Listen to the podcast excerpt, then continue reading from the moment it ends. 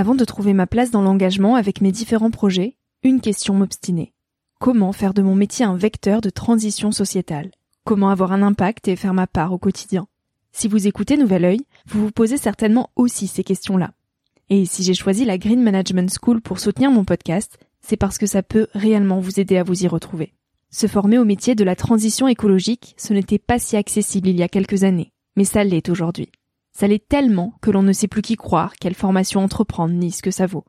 Alors j'ai fait les recherches pour vous, et j'ai trouvé l'école que j'aurais tant aimé faire il y a quelques années, quand j'étais paumée. Des cours approfondis sur le climat, la biodiversité, l'agronomie, la géopolitique, mais aussi sur les modèles économiques vertueux, le tout dispensé par des spécialistes et des personnalités inspirantes. Créer un autre lendemain que celui qui s'annonce, c'est leur mantra, et derrière cette idée, la mission de Green Management School est de former de nouveaux managers capables de transformer les entreprises et les organisations de l'intérieur. Toutes les informations sont en description. Merci à Green Management School de croire en nouvel œil en soutenant cette saison de podcast. Tout de suite, place à un nouvel épisode.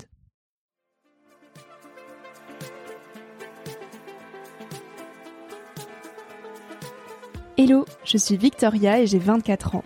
Chaque semaine, j'embarque mon micro jeune et je pars à la rencontre de personnes inspirantes pour poser mes questions sur ce qui fait nos vies, dans un monde où l'on se cherche et où on questionne notre avenir. J'espère qu'écouter le parcours et les conseils de ces personnes qui ont rêvé et osé faire de leur rêve une réalité t'aidera toi aussi à avancer d'un pied plus sûr dans la vie. Alors je t'invite à emprunter un nouvel œil pour regarder le monde sous un autre angle, pour te recentrer sur ce qui est essentiel et sur qui tu es pour t'aider à trouver ton chemin et surtout à oser.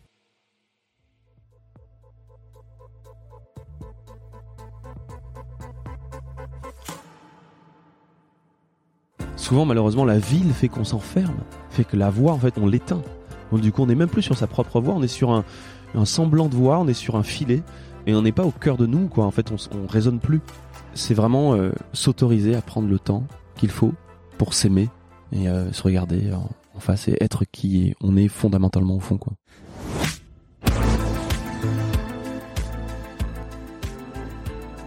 Il m'a donné rendez-vous à un point GPS. J'y suis arrivé un jeudi matin, croyant être perdu dans la paisibilité du lieu dénoté avec Paris. Alors j'ai relancé le GPS trois fois pour être sûr que ce soit bien là, et il est arrivé. On a marché un peu, discuté beaucoup, pour enfin allumer les micros jeunes. Et ensemble, on a arrêté le temps quelques instants, parce que Gaël a ce pouvoir immense d'hypnotiser par sa simple présence. Il utilise la musique comme langage, il compose et il écrit avec une guitare, un crayon, une rivière, un potager, des randonnées et de l'amour. Il est fou de Jean Giono, ou fou tout court. Il fuit l'hérésie des réseaux sociaux et tant pis pour les likes. Rien ne compte plus pour lui que la liberté, l'intensité, les sourires, les regards vifs et bons. Ce goût du vrai qui se délite avec le temps et les injonctions, Gaël, lui, le préserve, le propage et le vit à travers l'art. Avec Gaël, dans cet épisode, on parle d'ego, de temps et de musique. J'espère que cette écoute te fera ressentir le printemps. Comme ça, à peu près là. Ouais, là c'est parfait. Parfait. Comment tu vas Gaël? Franchement, ça va. En ce moment là, euh, c'est une bonne période, assez bouleversante, mais en même temps euh, toujours enrichissante, quoi. Donc euh, ça va, ça va. Avec l'été qui arrive Ouais, l'été, euh, le frémissement aussi des, des dates de concert, les rencontres, euh, les lieux, toujours différents. Euh, Lieu que tu sais bien choisir parce qu'on a réussi à trouver, tu as réussi à trouver un havre de paix incroyable au milieu de Paris pour Mhm. cette interview. Donc on est au soleil, l'été arrive, tout va bien. ouais, c'est vrai qu'on est bien. euh, on est donc euh, au cimetière du Père Lachaise. Faut Et pas donner le lieu. C'est vrai, il faut pas? Si, faut. Tout le monde va venir après. Ouais, ah oui, ça c'est vrai. Oh, mais il est grand quand même. Ouais, c'est Et c'est vrai que c'est un, oui, c'est pour le dire, c'est un, c'est un havre de paix, ouais. La rue du repos, le boulevard des allongés, enfin, on connaît, quoi. Mm, mm. On connaît Gaël, pour celles et ceux qui ne te connaissent pas, tu es un artiste engagé sur les questions liées au climat et à l'écologie notamment. Euh, tu fais de la musique depuis plus de 15 ans. Euh, de la musique, mais pas que, parce que tu as notamment euh, fondé avec Cyril Dion et la Fondation Pierre Rabhi l'éco-festival Le Chant des Colibris. Donc tu portes euh, ton engagement à plus large échelle et aussi par le biais de spectacles comme euh, celui que tu viens de lancer. Ouais. Tu as grandi en Ardèche avec des Mhm. parents agriculteurs. Et comme à chacun de mes invités, je vais te poser la question du petit garçon que tu étais. C'était quoi de grandir en Ardèche? Hmm. Le luxe, euh, le luxe euh, au plus haut point puisque donc euh, la nature. En plus de ça, c'est vrai que j'ai la chance de mon père étant agriculteur, euh, on vivait en plein milieu de la bah, de la nature. Il y avait des vaches, il y avait des, on faisait 15 tonnes de framboises, euh, 10 tonnes de mûres, 30 tonnes de châtaignes, euh, les blés, les maïs, euh, l'irrigation le soir, les odeurs de l'été, euh, le foin. La terre retournée. Ouais, non mais Mhm. franchement exactement. Et puis euh, ou gratter. Mais euh, donc une une une enfance d'aventure assez solitaire puisque on n'avait pas vraiment temps de partir par exemple en vacances, euh, l'agriculture quoi. Ah oui. Euh, mais en même temps euh, toujours une connexion et puis l'imaginaire aussi qui était très en, en forme parce que je je sais pas combien de temps j'ai pu passer dans un arbre en particulier dont je moi je me souviens bien mais euh, là je le vois là mais assez longtemps. Je pense que Qu'est-ce que tu imaginais dans cet arbre? Franchement, je, je saurais plus te dire exactement, mais je me faisais mes films à moi, sans doute. euh, euh, si, j'imaginais, voilà, être un pirate. Enfin, tu vois, ce genre de, de j'allais dire de, de bêtises, mais qui sont pas du tout des bêtises. C'est des choses qui te construisent aussi. euh, je pense même, euh, tu vois, au niveau de ta santé mentale aussi, et puis de ton ta manière aussi d'être à, à toi. En fait, te rencontrer déjà petit et de, de te suffire aussi un petit peu. Je pense que c'est ça le pouvoir d'un enfant. Après, j'ai aussi euh, été euh, assez assez malade euh, petit, donc c'était c'était un peu un peu particulier, mais euh, mais toujours la connexion au vivant. Ouais. Et d'avoir cette enfance euh, aussi connectée Hmm. euh, à la nature, évidemment, ça, ça crée des rêves. Comment tu imaginais la vie des grands? Comment tu te projetais dans la vie future, toi? Franchement, en vérité, je me projetais pas du tout. Ok. J'étais pas, euh, j'ai j'ai pas du tout ce souvenir étant petit de me dire genre Oh, ça doit être quoi d'être grand. Alors si j'avais deux trois, je crois que c'était plutôt pour les, pour la partie un peu, euh, tu sais, euh, amoureuse quoi. J'avais euh, des envies me dire Oh, ah, un jour je serai grand, je serai, je serai amoureux, j'aurai, j'aurai une copine ou j'aurai, tu vois, et et, euh, et de savoir que, oui, à un moment donné, si je me suis dit ah j'aurai un jour ma famille, ça, ça- ah d'accord, ça, ça va être marrant. Mais mais c'était assez succinct, c'était pas des, des des des moments où je me posais avec moi-même. Hmm. Euh, véritablement, je crois que j'étais plus dans le- clairement dans le moment présent aussi, tu vois, et et voilà, pas trop à penser au, à la suite, quoi. Donc la musique est arrivée après. Tu as acheté ta première guitare à 14 ans, je crois. Qu'est-ce qui te raccrochait à la musique à cet âge-là? Je suis désolé, hein, pas grand chose. Ok. C'était pas du tout mon mon envie de faire ce métier-là.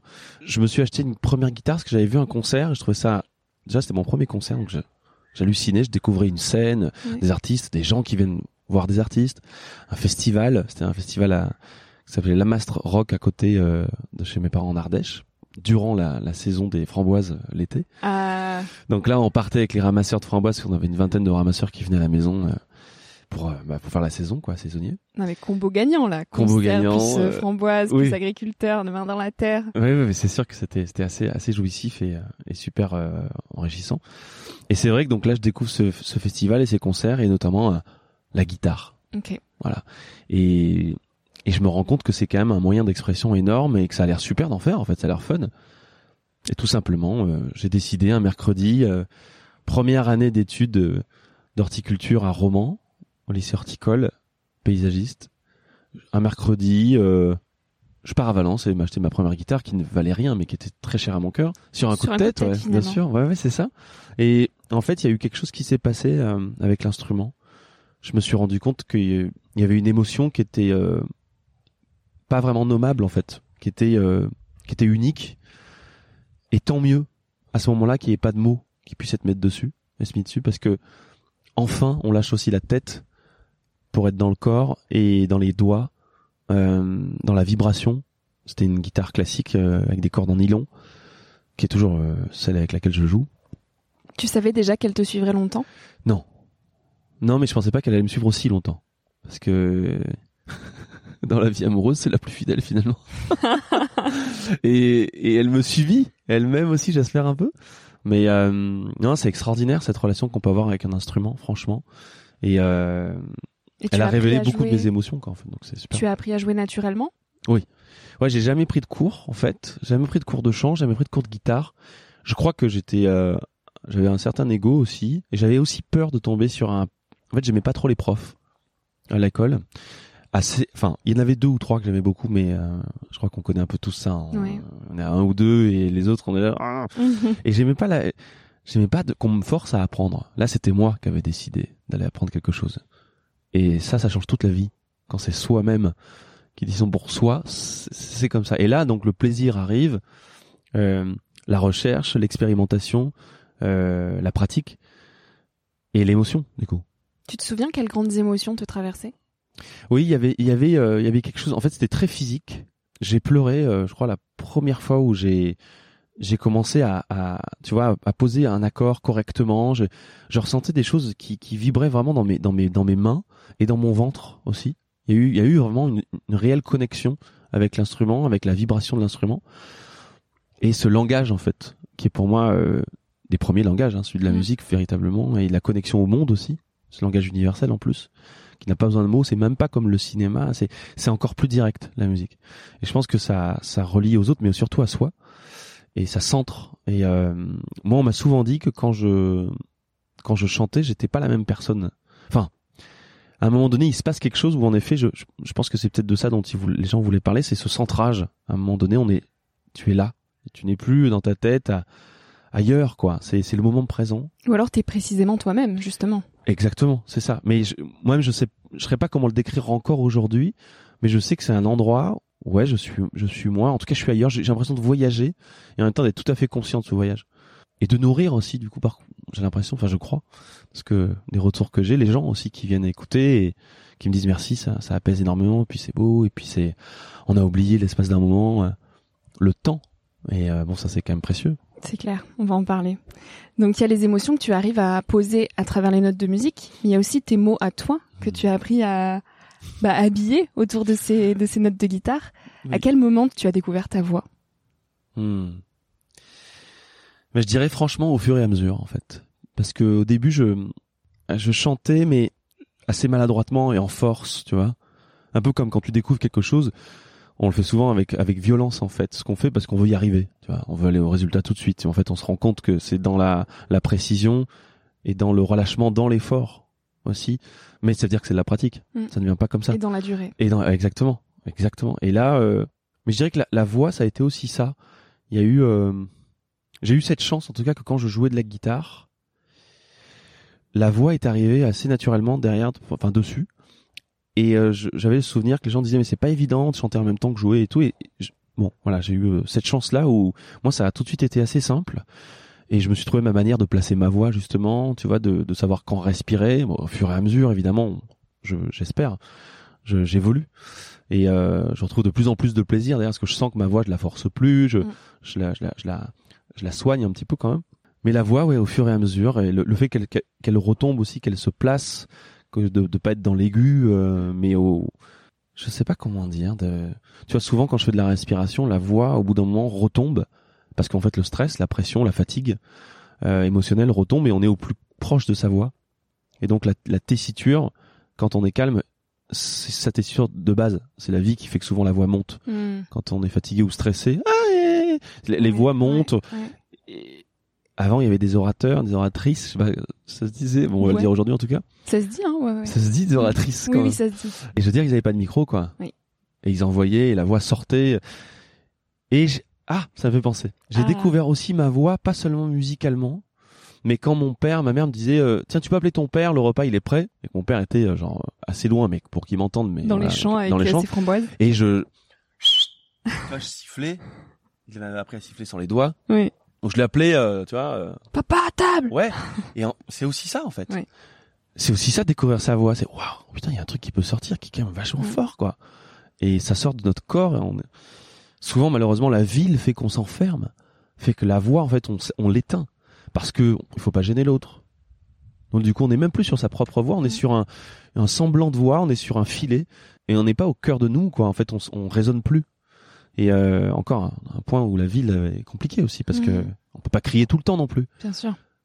Mais souvent, tu vas chez les paysans où euh, ils parlent quoi. Et Ils sont bruts. Alors ouais, non mais attends, bah attends, bah carrément. Et ça vient du, du ventre quoi. Puis avec l'accent, avec, Avec le langage qui va Oui. avec. Le, le sourire, les machins qui. Hmm. Et nous, ça nous ternit quoi. Et ça, c'est quand même un vrai constat. Enfin, on peut pas vraiment dire le contraire. Aujourd'hui, euh, on est dans les bureaux et et on se tait quoi. Et donc au même titre que tu as appris à poser ta voix Hmm. et tes notes, tu as aussi appris à choisir les bons mots pour faire des phrases qui libèrent. sais, Tu essaies Non mais tu arrives très bien. c'est gentil. En quoi ça t'a aidé à grandir, d'arriver à faire des phrases qui dénouent ce que tu as au fond de toi au final? Hmm, C'est une bonne question. Euh, j'ai, j'ai, je me suis beaucoup euh, jugé sur les mots. J'osais jamais en fait avant, euh, parce que bon, il y a eu tant d'auteurs. Moi je vaux rien quoi. Tu vois ce Il y que en je veux a dire qui l'ont mieux fait, qui Mais bien sûr. mieux, pourquoi moi? La comparaison toujours, euh, à se dire non mais attends, euh, mais rien qu'en musique, évidemment les Gainsbourg, les machins, mais je crois qu'à un moment donné, il faut s'aimer soi-même, arrêter de regarder ce qu'on, ce qui a été fait avant. Mais sinon musicalement, euh, les Beatles, enfin tu vois, on, on arrête alors dans ce cas-là. mais c'est son soi en effet qui amène quelque chose. C'est d'ailleurs, je dirais assez plutôt assez récemment que j'écris vraiment.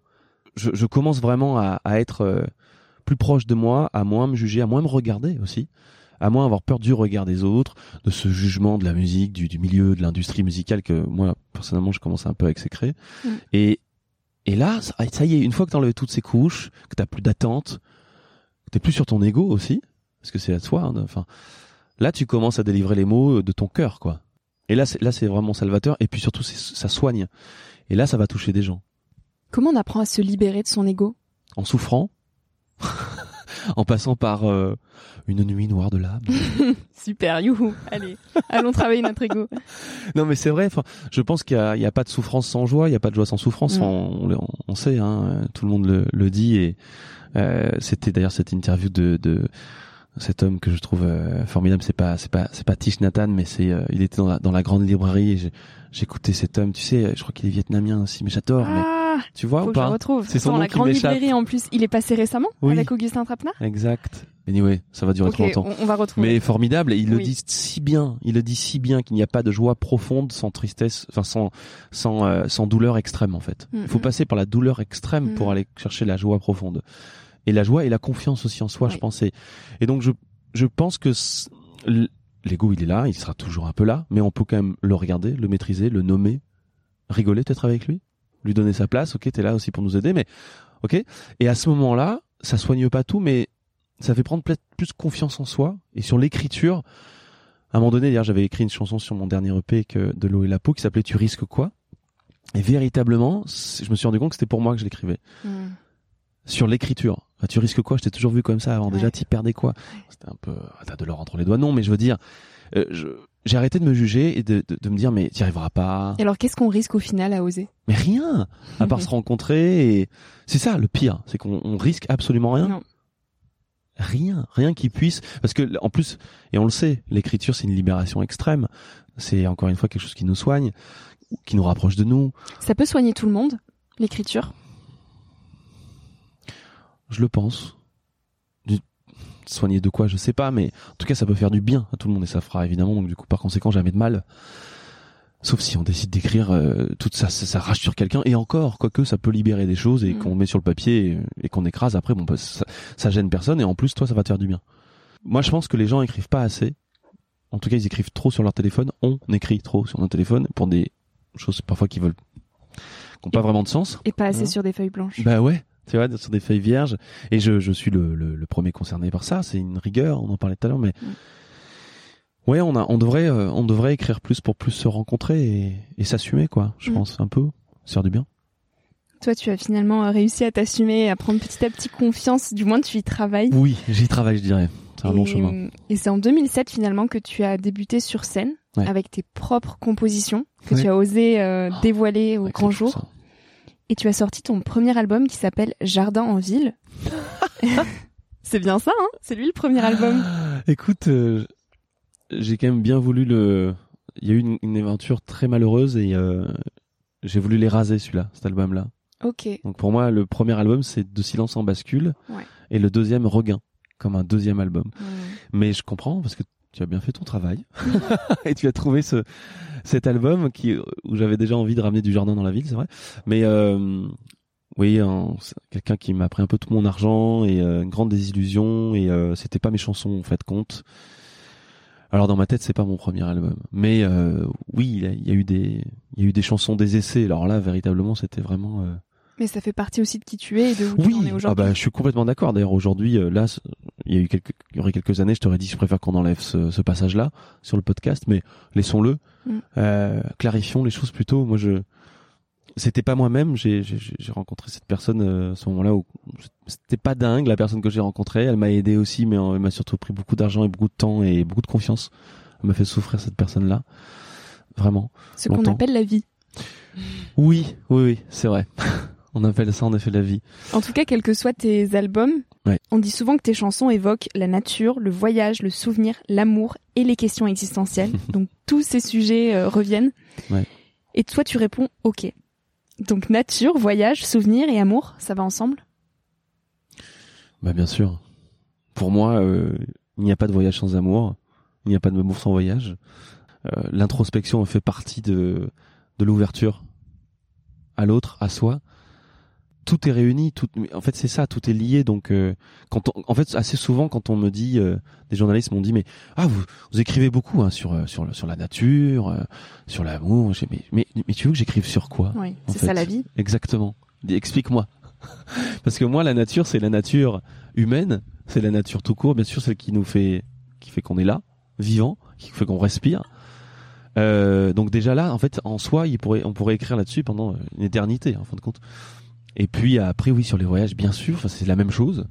Donc oui, pour, pour moi, c'est une, une seule- un seul et même sujet, en fait, compte. Et c'est après, ça dépend euh, l'axe avec lequel t'en parles et t'abordes. Mais j'aime parler de ça. euh, et dans la nature humaine, je peux aussi parler de la politique, forcément, du coup. C'est parce que Mm.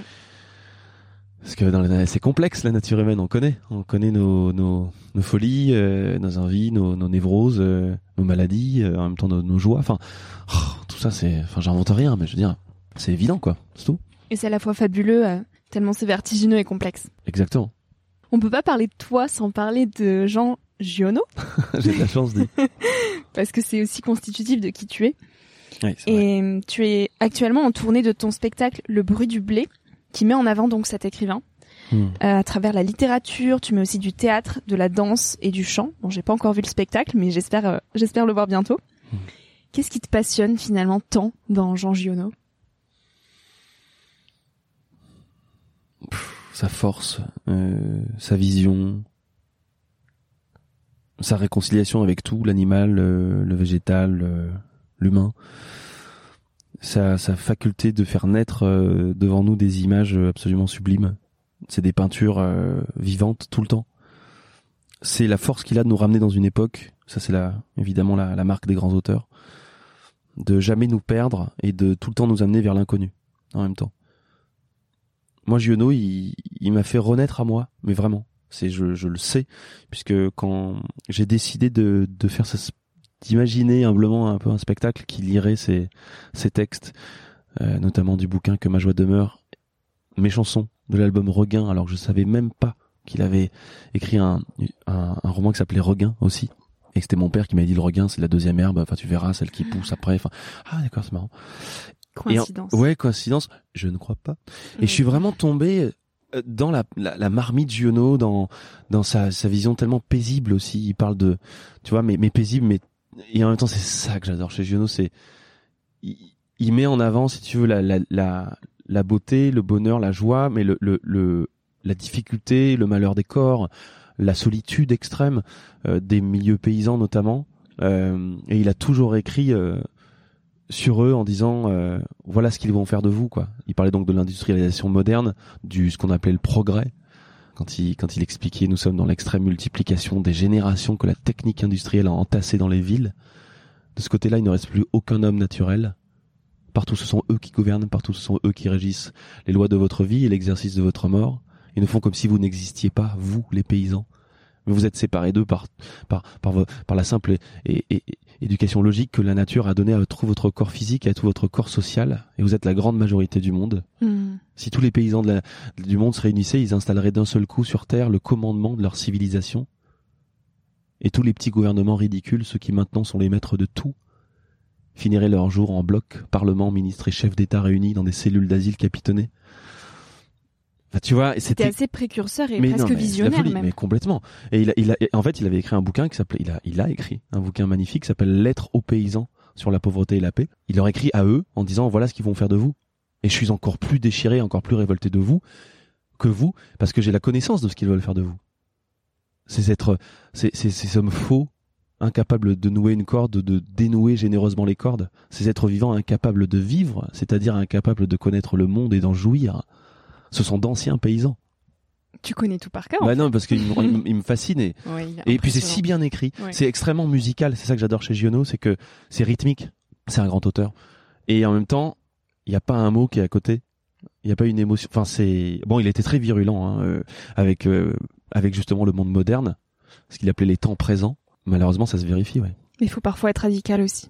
je, je pense qu'on ne l'est pas assez. Enfin, eux, en tout cas, ils le sont bien avec nous. Malheureusement, je, je, fais partie de ces, ces gens-là qui pensent qu'il faudrait qu'on faudrait que le, peuple soit plus radical, et moi y compris, je ne le suis pas. Parce qu'il nous endorme, on le sait, on, on essaye de, de, faire des choses qui ont du, qui du sens, qui nous donnent du sens, qui nous donnent de la joie. Mais au fond, euh, c'est une grande révolte qu'il nous faut là. Tu te sens endormi encore? Ouais, je pense que nos vies nous endorment. Euh, ils le savent très bien et on le sait aussi.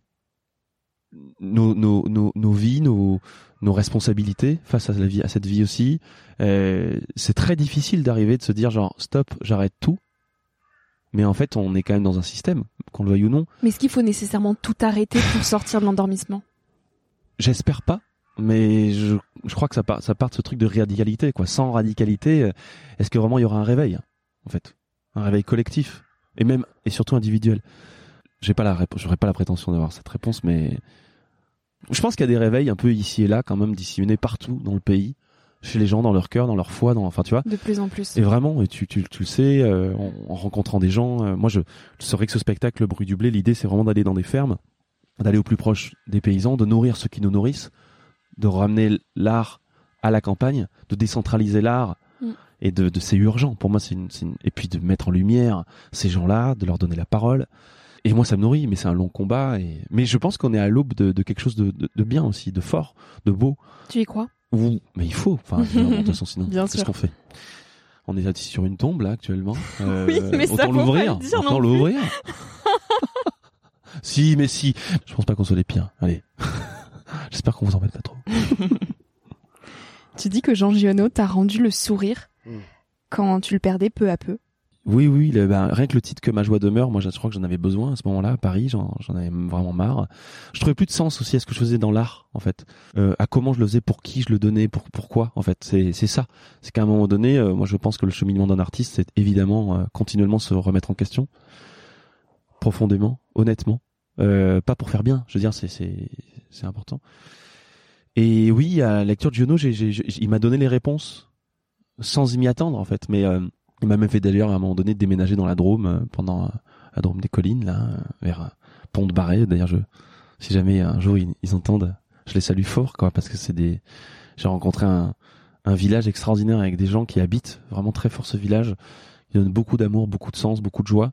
Euh, des, des anciens de personnes, tu vois, de, de, grandes villes qui sont qui sont partis parce que justement ils se trouvaient plus de, de sens à leur propre vie, qui aujourd'hui sont des maraîchers. Sont... Et tu te dis mais il y a un réveil quand même, c'est vrai du coup et puis le réveil à la joie quoi. C'est en effet ça. Moi c'est il m'a réveillé en fait Giono quelque part. Donc je pense que le réveil il est possible à travers des livres. Euh, mais pas que. mais pas que. Mais oui à travers des musiques aussi. à travers des musiques et des films. Enfin l'art quoi. L'importance de l'art elle est elle est vraiment euh, indispensable. Tu as eu la chance de visiter sa maison? Qu'est-ce que tu as ressenti en allant chez lui? Toi qui l'admires tant et qui a tellement euh, connecté à son univers à travers ses écrits. Le jour où on rentre dans cette euh, espace si intime où il a écrit tous ses livres, euh, ça doit être très fort. Je me demande ce que tu ressentais. T'as raison, euh, merci de poser cette question, ça me replonge là-dedans. Alors déjà, je crois que j'ai eu plus d'émotions à rencontrer sa fille, qui est vivante, Sylvie, qui a 93 ou 14 ans. Waouh. Qui nous a accueillis chez elle, on a répété chez elle, enfin c'était fou. Que plutôt son endroit qui est devenu un musée. Tu vois, sa maison maintenant au Paraïs, à Manosque. J'ai, j'ai évidemment apprécié, je me suis projeté. Je sais qu'en plus, tu sais, on l'appelle le, voyageur immobile. Euh, Giono, c'est vraiment. Il avait une fenêtre sur le le Mont d'Or, je crois, la petite petite montagne. Ah, les, avec une petite vue sur, euh, mais très peu de choses. Mais alors, et son bureau, euh, d'après sa fille, évidemment, je la crois, n'a absolument pas bougé. Et il choisissait son grammage, tu vois, de papier, la couleur, le, le, la couleur de l'encre, la, la taille du stylo, enfin du stylo, c'est du comment on appelle de ça la plume de la plume merci euh, on a tellement plus l'habitude ben oui de s'en servir on parlait d'écrire mais évidemment enfin qui écrit aujourd'hui qu'une plume? Pas moi en tout cas. Mais ça, il faudrait le faire aussi. Ça, ça doit être une grande joie. Et il le dit lui-même. Des petits bonheurs sont au quotidien. Euh, la- la- un papier qui glisse bien, euh, la visite de quelqu'un qui vous aura plu, euh, euh, un, un oiseau qui aura tapé à votre fenêtre, un vent particulier. En fait, c'est, je pense que c'est pour ça que la nature, elle, elle est, c'est partout en fait. C'est, je crois qu'il faut savoir aussi les voir, les joies et les bonheurs. Il faut, faut, euh, on est, on est truffé toute la journée, je pense, de ces, ces, ces espaces-là, de ces cadeaux, mais on, on, on ne les voit pas parce qu'on on croit qu'on n'a pas le temps de les voir. On prend pas le temps de les voir. Et le temps qu'on a, on décide de- de- d'en faire quelque chose ou pas. Et on peut se dire, oh, moi, j'arrête pas, j'arrête pas, mais tu peux dire ça toute ta vie. Mm. Comme dirait Christophe André, tu peux passer ta vie à passer ta vie à passer à côté de ta vie. Mm. C'est c'est vraiment infernal, quoi. Enfin, et c'est à nous de discerner l'endroit, l'espace qu'on veut se donner pour se nourrir, pour euh, ouais, enfin je sais pas quoi, lever les yeux au ciel, quoi, deux minutes dans la ville, quoi. Et quel rapport toi tu as avec le temps? Est-ce que tu essaies de le contrôler, de l'optimiser, ou est-ce que tu t'abandonnes à lui euh, Ah, au maximum? C'est l'enfer. Le, le... Ah, non, moi, je- j'essaye de m'abandonner. Je crois, je crois quand même que de plus en plus consciemment, euh, le temps, je- déjà, c'est mon allié, c'est mon ami, mais aussi, c'est, on le sait, c'est, aussi comme, en fonction de comment on le voit, ça peut être aussi notre ennemi, parce que ça, lui, il, il nous attend pas. Mm. C'est véritablement ça, mais il y a là la plus grande richesse, quoi. C'est la chanson que j'avais fait sur, chanson qui s'appelait Renoncer sur le temps, quoi, qu'on a, et là, qui est notre plus grande richesse, tant qu'on se donne, qu'on donne à l'autre. Et j'ai, j'ai, un rapport très passionnel, à presque amical avec lui, je dirais aujourd'hui. Et on a de la, on a de la chance. En fait, on est décisionnaire de ça. Donc, euh, donc autant vraiment le regarder, arrêter de regarder justement sa montre, mais s'abandonner à lui, ouais, c'est ça, c'est ce que tu disais. Et ouais, je crois que ça, ça, ça aussi, ça nous soigne, quoi. En parlant de cette chanson, renoncer, quelle est la plus grande chose à laquelle euh, tu as renoncé? Ouh, quelle grande question. Mm. Eh bien, euh, on en a un petit peu parlé tout à l'heure, mais je crois que renoncer à u- cette vision unique de ce que c'est que le succès. J'ai renoncé à croire que c'était ça. Mais le renoncement, pour moi, c'est plutôt une... On renonce à quelque chose pour quelque chose d'autre. Mm. Moi, c'est- c'est comme ça que je l'entends. Tu vois, on dit toujours euh, renoncer, c'est, enfin, choisir, c'est renoncer. Mais et en effet, c'est un choix que tu fais dans ta vie à un moment donné de te dire genre, est-ce que l'image de ce succès-là, c'est-à-dire d'être reconnu, connu, est-ce que vraiment ça t'importe? Est-ce que ça va te nourrir? Ou euh, ou plutôt euh, te rapprocher vers de qui tu es avec le tempo, euh, le, le rythme que toi tu veux, que tu décides, euh, les endroits dans lesquels tu vas chanter ou peindre ou n'importe quoi. Là, tu renonces plus, tu fais un choix. Tu choisis que euh, cette vision-là de la vie, c'est celle qui, qui te convient le mieux. Et voilà, je dirais que j'ai renoncé à, à cette image que je me faisais du succès, qui était justement le regard de l'autre, en fait. Et, euh, et un succès dont tout le monde parlerait. Enfin, tu vois, ça c'est qui était pour moi une hérésie absolue, fait une bêtise. Mais bon, voilà, on Bah, grandit. D'ailleurs, hein. tu dis, ouais, bah, heureusement, hein. Oui. Mais tu dis artiste, ça veut trop souvent dire se montrer, faire de nouvelles photos pour la presse, les Mhm. réseaux sociaux, les magazines. Depuis quelques années, je me sens un peu en décalage avec tout ce merdier. Cette machine qui fait que soit tu joues le jeu, soit tu dégages, c'est très particulier. J'ai clairement pas des millions de followers, mais je suis trop occupée à vivre ma vraie vie. Est-ce que ça te coûte au final de vivre ta vraie vie? Absolument pas. Ça me coûte euh, que de la pas que, mais beaucoup de joie aujourd'hui, euh, beaucoup de c'est des mots hein, très gros là que j'utilise hein, la joie et tout mais c'est vrai quoi. Enfin, je pense que se de, se se couper de ça de euh, les réseaux sociaux et comme tout, si tu l'utilises entre guillemets à bon escient, ça peut être vraiment formidable. Nous, c'est cette rencontre là, c'est quand même Bon, c'est Mhm. quelqu'un en l'occurrence Jérémy, mais je veux dire, on le sait quoi. Il peut y avoir des choses extraordinaires, des liens qui sont faits, des rencontres, des, des, des découvertes, des, des, des trouvailles qui sont fabuleuses. Mais maintenant de penser qu'à ça, et en effet, euh, là pour revenir sur ce que tu disais, euh, le oui, le problème de, de l'artiste comme, comme il est vu beaucoup aujourd'hui, c'est oui euh, être dans les magazines, euh, mais de moins en moins, je crois quand même. On a, il y a aussi euh, l'autre pan quand même qui, qui comprend que Oui. Et les réseaux d'ailleurs euh, peuvent jouer ce truc-là. On n'a plus besoin d'être forcément dans des magazines parce que si t'as des millions de followers et tout, bon moi j'ai pas ni l'un ni l'autre, mais euh, j'ai d'ailleurs je, je salue mes petits followers et je Mhm. et, euh, et je suis très content de, de, de, de ces gens-là qui me suivent pour les vraies raisons aussi. Je crois aujourd'hui. Donc c'est ça qui est moi important, plus important, c'est de savoir pourquoi les les gens sont là.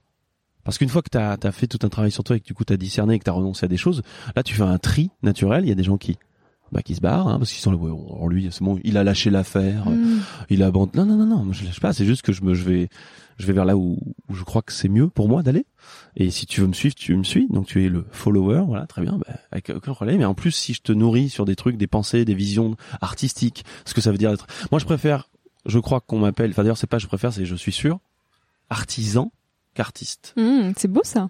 Mais parce que ça vient de là Ouais. euh, moi, tu vois, j'ai toujours cette même guitare. Je mets du temps à écrire les choses, à les composer. C'est comme un, c'est comme un, un menuisier, tu vois, qui va faire une table. Bah, au début, tu as une matière brute. C'est un gros bout de bois, tu vois, et puis tu sculptes, tu travailles au fur et à mesure. Ça, c'est de l'artisanat. Eh bien, euh, moi, j'aime bien essayer d'imaginer euh, euh, ma vie, ma conception de l'art comme ça. Tu, tu poses cette chose un petit peu là, tu reviens plus tard, tu passes un peu à autre chose, mais tu l'oublies pas. Mais c'est beau et c'est précieux d'arriver à s'autoriser ce temps long finalement. Ouais, je pense que c'est précieux, ouais, bien sûr. Tout à fait. Puis c'est, en tout cas pour moi, ça me paraît indispensable aujourd'hui dans ma dans ma conception de de l'art, quoi. Et est-ce que parfois tu te dis, euh, je passe peut-être à côté d'autres opportunités ou de plus de visibilité ou que sais-je parce que justement je ne suis pas dans cette course au toujours plus? Mais c'est évident. C'est évident qu'on passe à côté de choses, mais on passe tout le temps à côté de choses. Euh, c'est l'histoire de la vie. Mm. Euh, quand t'es là, t'es pas ailleurs. Enfin voilà. Mais j'aime bien aussi cette idée. Et j'aime bien aussi que les choses que je dois entre guillemets attraper, euh, elles, sont pour moi à ce moment-là. Mm. Voilà. Donc ça veut pas dire que les choses ne reviendront pas plus tard ou que je les reverrai pas sous un autre angle ou faire confiance à ça aussi. Faire confiance à cet endroit où où simplement t'es t'es là à l'endroit où tu es là et il t'arrive ce qui doit t'arriver là. Bah, ça fait une belle transition à un passage de Jean Giono, je reviens à lui, mais euh, il y a un texte qui me parle beaucoup. Ok. Donc je vais le citer. Il dit toujours attendre, toujours vouloir, avoir peur de ce qu'on a, vouloir ce qu'on n'a pas. L'avoir et puis tout de suite avoir peur que ça parte. Et puis savoir que ça va partir d'entre nos mains, et puis ça part d'entre nos mains. J'allais dire comme un oiseau qui s'échappe, non. Comme quand on serre une poignée de sable. Voilà. Est-ce que toi tu as peur de ce que tu as? Et tu veux ce que tu n'as pas? Hmm. Eh bien, de moins en moins, franchement, je dirais, c'est vraiment ça. C'est que vu que j'arrive à de plus en plus à dans ma vie au quotidien, j'essaye. En tout cas, évidemment, ça tangue. Hein, c'est pas, c'est la vie, quoi. Hein. Un bateau. C'est un bateau, c'est c'est une sacrée affaire. Euh, mais mais discerner ce qui me convient et ce qui me convient pas, ce que j'aime, ce que j'aime pas, ce qui me nourrit, ce qui me nourrit pas. Ben, je dirais que ce que j'ai aujourd'hui, je le je le chéris. Et ce que je n'ai pas, de toute façon, je, je, je sais pas ce que je n'ai pas. Enfin, donc du coup, je, je, je l'ai pas entre mes mains justement. Donc euh, déjà autant peut-être ne pas trop y penser. en tout cas, moi, c'est ce que je- j'essaie de, de faire pour moi et, et de ouais de chérir quoi ce qui est déjà là quoi. Enfin, c'est déjà tellement énorme. C'est c'est si bien écrit ce qu'il dit là quand même. bien. J'aime bien le citer d'ailleurs en concert, ça, tout ça. Il y a trop de choses euh, qui, qui nous paraissent euh, toutes petites, mais on peut en faire des grandes choses de ces choses minuscules justement. Et, euh, et, et Giono est, est un maître pour, pour, pour décrire tout ça, Mm. vraiment. Une grande question. La liberté, c'est quoi pour toi? Imagine ces questions. Mm. La liberté. Ah, je te facilite pas la tâche. Hein Non, mais c'est des belles questions et c'est des grands mots en fait. C'est Mm. C'est des grands mots ça. La liberté, c'est quoi? Il faut le voir que je vais essayer de le voir que par mon prisme parce que moi je pense à des du coup des, des des gens qui sont expatriés de chez eux. Enfin bon, pour moi, la liberté, c'est être bien partout, être euh, s'aimer soi-même, tu vois, pour euh, avoir de l'amour propre, euh, de la- de- l'estime de soi. Euh, et la liberté, c'est ne pas répondre à évidemment des des injonctions, des euh, à ce que nous veulent nous, ce que veut nous faire croire cette société là, malheureusement dans laquelle on, on est tous, qu'il faut réussir par cette manière, qu'il faut que tu ailles voir cette personne, enfin les, les il faut, je dois, enfin, et juste être euh, se sentir soi. euh, oui, je dirais, je le, je le redis, mais partout là où on est et, et dans tout ce qu'on fait, dans tout ce qu'on dit, savoir que que oui que ce que tu dis c'est toi, ça, ce n'est pas quelqu'un d'autre, que ça te touche au plus profond et et du coup, à ce moment-là, je pense que tu, peux plus incarner déjà la liberté. Il y a Cyril Dion dans un, une émission sur France Inter, il me semble, sur l'embellie, je crois. tu connais pas Cyril Dion? Non, c'est pas possible. qui euh, qui disait s'aimer soi-même suffisamment Hmm. pour ne pas être déstabilisé que quelqu'un cesse de nous aimer un jour. Là réside la liberté. Et j'avais Oui, écouté ça en me disant mais waouh. Est-ce que toi tu t'aimes suffisamment? Bah, après, ça c'est euh, justement l'amour, ouais, la, la dépendance affective. Il y a, il y a, il y a un gros sujet là-dessus. Je pense que l'être humain, il est fait pour euh, converser avec l'autre, Mm. avancer, évoluer aussi. Il y a soi-même, il y a l'autre aussi. À un moment donné, il ne faut pas vivre que dans les yeux de l'autre. Ça c'est vrai. Donc quand il, je, c'est ce que je comprends quand, c'est ce que je disais un petit peu, mais s'aimer suffisamment, oui, en effet, pour pas que l'autre vienne te dépiliter s'il ne t'aime plus, ou voilà, parce que on, ne- on ne doit rien finalement attendre de l'autre. C'est, on doit être assez fort soi-même pour pour euh, pour faire face à tout ce qu'on doit faire face dans la vie. Enfin, c'est ça en fait l'affaire, c'est que c'est déjà tellement déstabilisant au quotidien, euh, euh, tout ce qu'on traverse, euh, tout ce qu'on doit faire, tout ça que on a besoin de s'envoyer des sacrées doses d'amour quand même, parce que parce que c'est éreintant, c'est c'est ben voilà, c'est on le sait pourquoi. hein. Autant de burn-out, autant de gens qui qui pètent des câbles.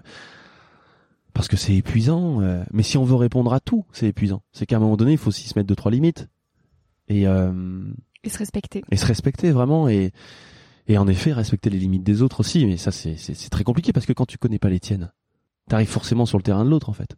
Et le discernement, quand ça c'est vraiment euh, Dassenbourg qui en parle beaucoup sur la communication non violente, discerner là où où tu es, euh, là où tu n'es plus justement, euh, savoir ce qui t'appartient, ce qui t'appartient pas, les blessures de chacun. Mais c'est tout un travail avant de pouvoir euh, communiquer de manière non violente justement et de pas prendre personnellement les choses.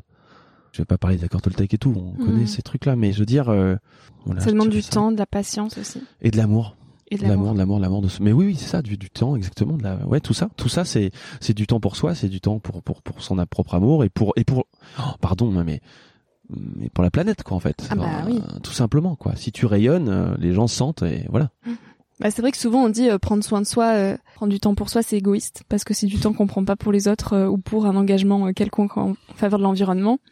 Mais en effet, c'est précisément quand on arrive à être aligné avec soi-même Mm. que ça se ressent, qu'on rayonne et qu'on apporte du positif à la société et donc naturellement on agit positivement pour euh, la protection de l'environnement. Oui, ça c'est sûr, c'est sûr. Ben non mais t'as répondu. Pour moi, Ouais. c'est la vraie Ouais. réponse, c'est ça, ouais, bien sûr. Ça t'as tout à fait raison. Est-ce que au quotidien tu arrives à trouver des espaces pour toi justement? On y est là. Euh, Des espaces physiques, tu veux dire, véritablement? Physique ou pas, mais euh, un temps pour toi où tu te recentres en fait, quotidiennement. Oui, oui. Alors, il y a, il y a- il y a quelque chose euh, pour faire le lien avec ce qu'on disait quand j'étais petit, pour le coup. J'ai toujours pris du temps pour moi parce que bah, déjà j'avais pas vraiment le choix. Enfin, je veux dire, j'étais, on était très isolés. euh, Il y avait pas vraiment d'anniversaire à la maison. Il y avait pas encore le GPS. Mm. Les gens pouvaient pas venir. Enfin bon, c'était. Et du coup, euh, moi j'ai passé beaucoup de temps euh, seul hein, aussi. Bah, ma sœur était, était en vie. Hein, elle était avec moi, mais on n'avait pas les mêmes envies euh, à tel moment et tout. J'ai appris assez rapidement à vivre seul, à me débrouiller seul. Je suis parti en internat à l'âge de voilà, ouais, enfin 14-15 ans. Je suis arrivé à Paris à l'âge de 18 ans, je connaissais personne. Et euh, donc oui, les espaces pour moi, les temps pour moi. Euh, J'adore aussi les gens, je suis très sociable, mais je me rends compte à quel point. cultiver. Oui, c'est ça, c'est ça. Et je me rends compte à quel point ces moments-là pour soi sont, sont extrêmement, enfin précieux et indispensables en fait, parce que sinon on est tout le temps dans une fuite de soi vers l'autre. Mais pour faire quoi? Souvent en plus, en vérité, c'est Enfin, pardon, mais euh, moi, je, je me suffis plus des discussions un peu en surface. Aujourd'hui, c'est pas que le temps m'est compté, c'est pas ça. C'est juste que j'ai envie d'en faire quelque chose de, de, de, de grand, en fait. Enfin, de grand, à mon, à mon échelle, tu vois. Mais euh, des moments de qualité. Je préfère voir moins, mais mieux. Je préfère euh, être à moi euh, moins, mais mieux aussi. Euh, tu vois, c'est c'est sacrément précieux cette affaire-là, quand même. Et donc apprendre à t'entourer aussi des personnes qui te nourrissent profondément? Oui, oui, oui, c'est ça. Mais je crois que c'est encore une fois, c'était, euh, j'avais entendu Christophe André parler de ça, de, de- des cercles d'entourage, Oui. où je suis vraiment d'accord avec ça. Donc il y a, euh, le cercle du travail, euh, qui sont, moi pour le coup, qui sont aussi beaucoup mes amis. Mm. Euh, j'ai finalement assez peu moi d'amis. J'ai toujours eu du mal à, à- à- j'ai beaucoup de gens autour de moi, mais très peu de, de, de- de véritables amis. Euh, aussi parce que je pense que j'ai été euh, j'ai été habitué à, à- à ne pas créer aussi tout ça. C'est du travail aussi, de l'amitié. Et du Euh, temps. Et je suis assez solitaire et du temps, exactement. Et euh, mais par contre, tu vois, je sais que il y a des gens aujourd'hui dans ma vie où voilà, j'envoie un, j'envoie un message, j'appelle une fois, euh, c'est bon, on en a pour deux trois ans en fait et ça suffit. Donc ça, j'ai arrêté de me mettre cette pression là parce que je- quand je suis arrivé à Paris, je me suis rendu compte que tout le monde avait des bandes de potes, ah ils se connaissaient tous depuis l'école et tout. J'ai jamais eu ça. Et je me suis dit mais toi, tu ça va pas bien en fait. Toi, tu t'es pas comme les autres en fait. C'est bizarre, tu vois. Toi, tu dois pas être un bon ami en fait. Enfin, c'est bizarre. Enfin, sinon, les gens euh, t'enverraient plus ou. Est-ce que tu te sens avancer à contre-courant en vivant à Paris? Là où justement euh, c'est constamment, tu parlais de fuite, mais c'est constamment ça. À Paris, euh, Hmm. on se retrouve tous les soirs pour boire un verre. Si c'est pas ça, on va au cinéma. Si c'est pas ça, on va faire les boutiques. Et on n'a jamais ces espaces de vide. Et toi, t'arrives à les cultiver en étant à Paris? Comment tu te sens par rapport au reste du monde? Punaise. En tout cas, je fais ce que je peux pour les cultiver, c'est clair. Euh, c'est, c'est, sinon, ça va pas bien.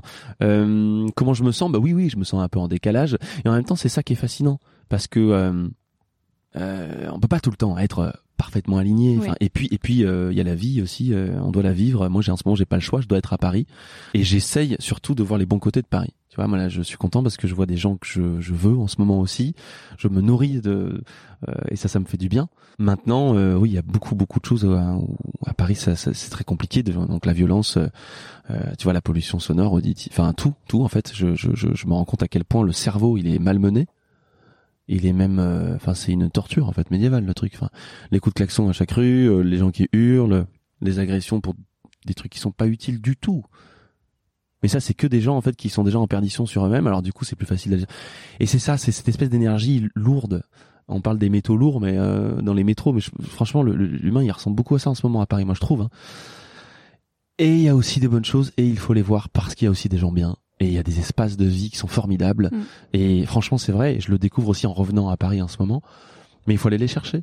C'est tout. Si tu restes depuis ta fenêtre, ah oui, bon, bah, ça peut être très très chiant. euh, et on peut toujours avoir ce même discours fatigant euh, qui ne sert personne, soi-même en premier, puis alors les autres, et qui pollue justement. Mm. Et il y a, y, a une, il y a une importance un peu euh, citoyenne comme ça à, à élever euh, l'énergie et à apporter du beau et du positif. Et je pense qu'il il peut y en avoir partout. Et il y en a, il y en a, il y en a aussi dans, dans beaucoup d'endroits. Et c'est aussi une question de point de vue. Exactement, voilà. Ouais, ouais, c'est ça, c'est ça. Bah écoute Gaël, on arrive à la fin de cette interview. Je vais te poser la question euh, signature du podcast. Yes. Quel conseil tu aimerais partager à celles et ceux qui nous écoutent? Alors initialement, je disais partager aux jeunes d'aujourd'hui, mais de plus en plus, euh, les personnes qui écoutent le podcast euh, bah, sont pas forcément autour de la vingtaine, mais Hmm. de plus au- autour de 30 et 40 ans, voire 50 ans maintenant. Donc j'élargis la question. Quel conseil tu aimerais partager au monde? J'écoute euh, un conseil, c'est toujours délicat parce que ça voudrait Oui. sous-entendre que on sait, mais en ce qui me concerne, je dirais que euh, de jamais avoir honte ou peur de soi, euh, de jamais vouloir euh, plaire juste à une partie du monde. Enfin, je, je veux dire juste, juste être en en honnêteté, en intégrité avec soi. euh, faire ce qui nous rend heureux véritablement au fond et se donner les moyens pour quoi. Prendre le temps de discerner tout ça. Faire une pause dans sa vie euh, au quotidien qui parfois nous, nous fatigue euh, pour répondre à des choses encore qu'on nous, impose hein, tout ça. Et se dire genre qu'est-ce que je fais sur terre en fait? Pourquoi je suis venu là? Ok il y a mes parents d'accord ok tout ça mais moi en fait je suis qui? Qu'est-ce que je suis moi? Qu'est-ce que j'ai envie de faire de ma vie? Et, et déjà prendre ce temps là le conseil, je dirais, voilà, c'est ça. Si je devais résumer, pardon, mais parfois, moi, j'ai besoin de beaucoup de mots pour arriver à mon mot encore. Je me suis encore dans, dans tout ça. Peut-être tant mieux. C'est vraiment euh, s'autoriser à prendre le temps qu'il faut pour, euh, pour s'aimer et euh, se regarder en face et être qui on est fondamentalement au fond, quoi. Fabuleux. Eh ben écoute, merci beaucoup Gaël. Merci à toi, c'était super. J'ai bien aimé le. Bah, de toute façon, j'aime parler, tu l'as vu, mais Oui. j'aime bien le, podcast en fait. Bah, C'était une joie.